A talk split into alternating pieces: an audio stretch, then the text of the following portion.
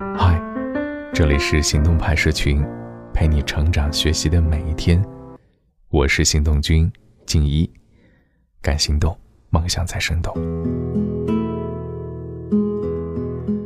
提到表情包，它匹配了我们日常快节奏的生活，也缓解了聊天时候常常出现的无话可说的尴尬。但是你发现没有，现在的年轻人疏于做表情。却十分热衷于发表情包，就像我常常看坐在我对面的人，往群里甩了一个个大笑的表情，脸上却是一点变化都没有。这让我不禁思考：表情包真的让我们更好的表达情绪了吗？跟你分享今天的文章，来自作者智先生。听完记得告诉我你的感觉是什么。微信有三大聊天杀手：群发信息。长语音，还有斗图。这是一个朋友得出的结论，我深以为然。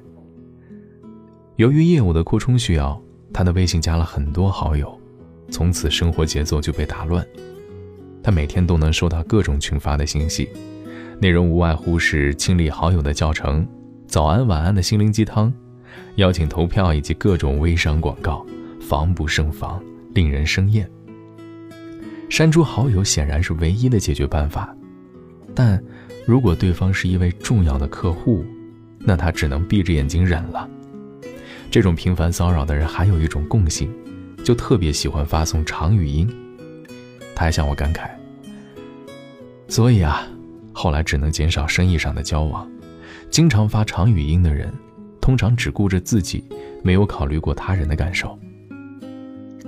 尽管实际情况复杂，不能一概而论，但我建议发长语音呢，也请斟酌再三，或者学习一下罗胖在六十秒内如何讲透一件事。如果说前两种情况还可以从容应付，那表情包就彻底打败了我的朋友。他说：“你能想象群里有几百条、上千条消息，几乎全是没有营养的表情包？我想查找关键信息。”手指都要划个半天，费了一大股劲儿。如果碰上群里在斗图，用朋友的话来形容，那简直是一种丧心病狂。他一旦误闯战地，微信离开卡的动不了，直接闪退。因为这个原因，他还换了一部新手机。他问我怎么办啊？我说忍着呀，只有两个选择：退群或者屏蔽群。当下由于生活的快节奏化。我们在网络上聊天离不开各种表情包，思维和表情包出现了同质化的倾向，这是表情包的发明者所始料未及的。当他在一九八二年敲下微笑的表情符号时，新世界的大门就此打开了。在以前的网络交流中，我们只能依靠单一的文字去交流，却无法知晓表情以及动作等交际手段，他们被隔绝在屏幕之外，无法表现。因此，表情包的横空出世简直是聊天的必备神器。它简单易懂，既省时省力，还能缓解聊天中的尴尬，符合刚需，也顺应了潮流的发展。表情包还具有隐性的作用，它作为传声的第三者，让使用者不用为言论而负责。曾经我写了一篇有关于介绍喷子的文章，有个读者就给我留言：“其实啊，真正的喷子。”他们只会用表情包来骂人，但对方还以为是开玩笑，那种感觉不要太爽。听上去似乎挺有道理，类似一些具有攻击性的词汇，一旦配上张学友狰狞的表情，恶意就会明显减弱，因为说话主体从你变成了表情包，而没有人会和表情包计较嘛。至少从这个方面来看，表情包所具备的黑色幽默。是能促进社会和谐、人文关系的进步，这不能否认。可是，也不知道从什么时候开始，表情包就开始变味了。前不久，《二十二》电影上映，有好事者为了追热点，将慰安妇的形象制作成了表情包，遭到了网友的强烈抨击。那群自以为很有创意的营销者，肆意的在老人沧桑的面孔上打上网络热词。眼里看到的只有娱乐，嘴里却吃着人血馒头。现在你去刷微博，无论是什么类型的新闻，评论区永远是段子和表情包的天下。各种豪华的原谅套餐，使表情包成为恶意满满的利刃，和网络暴力其实仅隔一步之遥。再去看一看现在的综艺或者电视剧，要想火，宣发们必须得制作相关的表情包，让粉丝转发，否则减少了传播性和话题性。因此，当表情包脱离了聊天的属性的时候，它的娱乐化不可避免，甚至朝着低俗的方向发展了。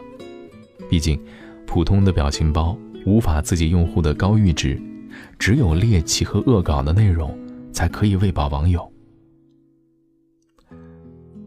有人会反驳说，表情包没有错，错的是制作表情包的人。这句话很有道理。事实上，我也从不讨厌使用表情包，但是拒绝它被滥用。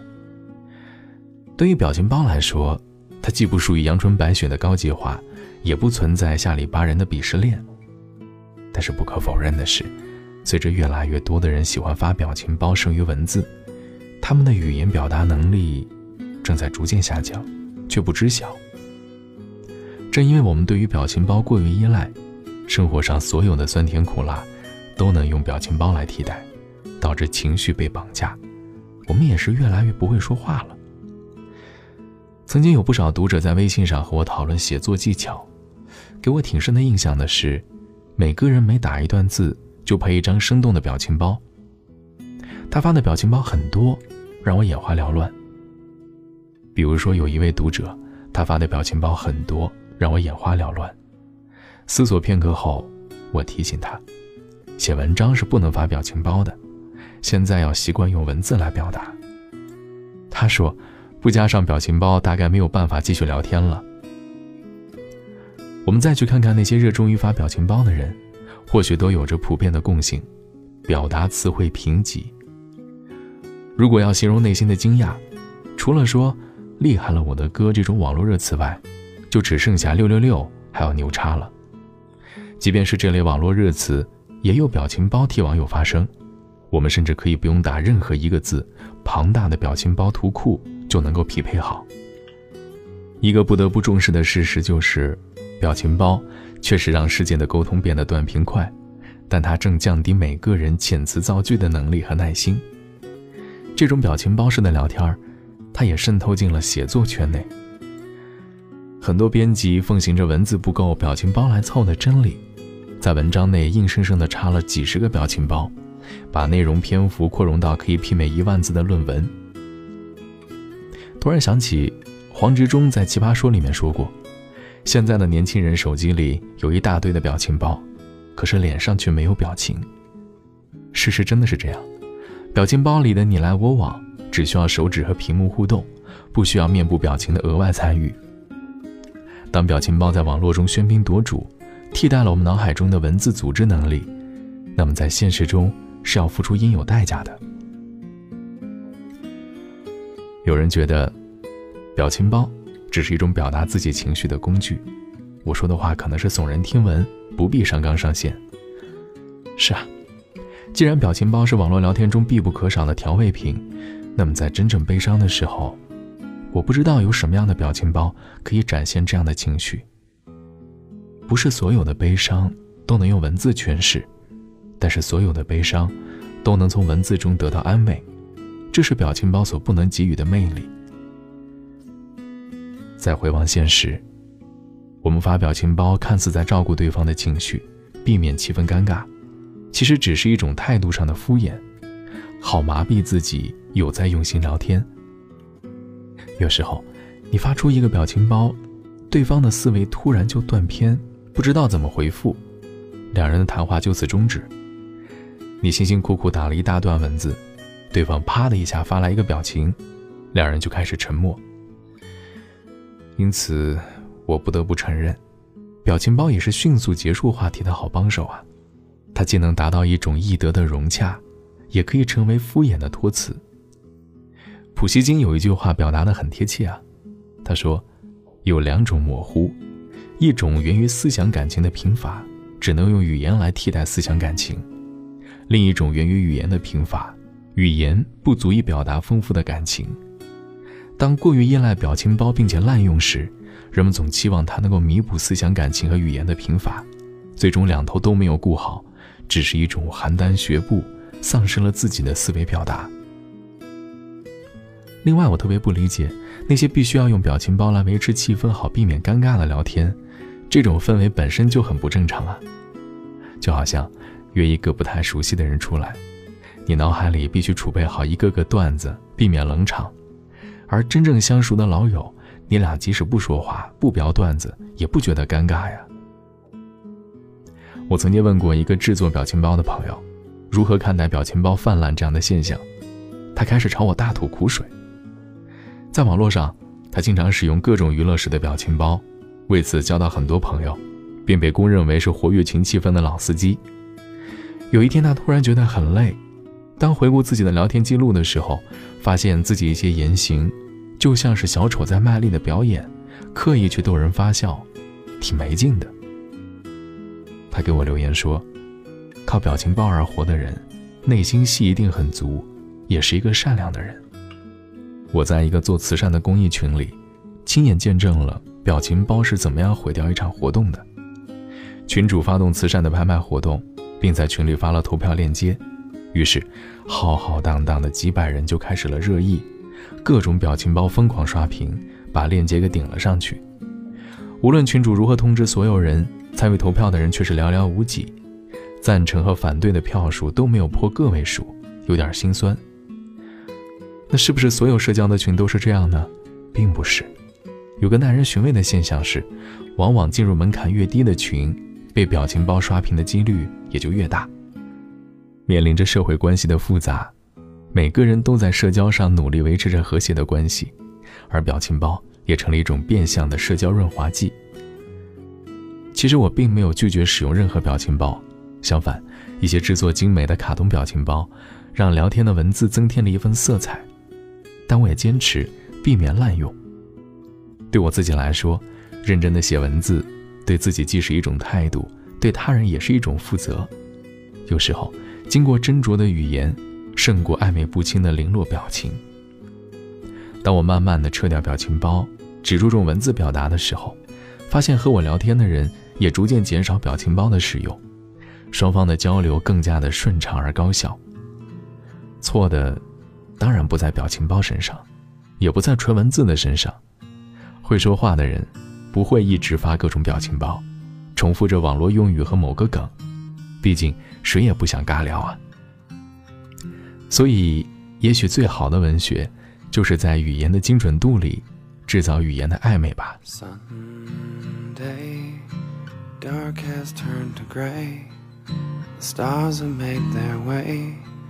I raise my glass and part my lips. Ten too many deep. The only time I see you is in my sleep.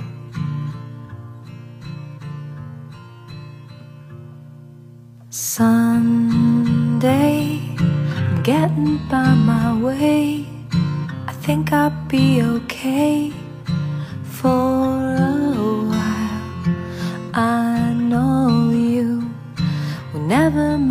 to keep, but I know that I'll see you in my sleep.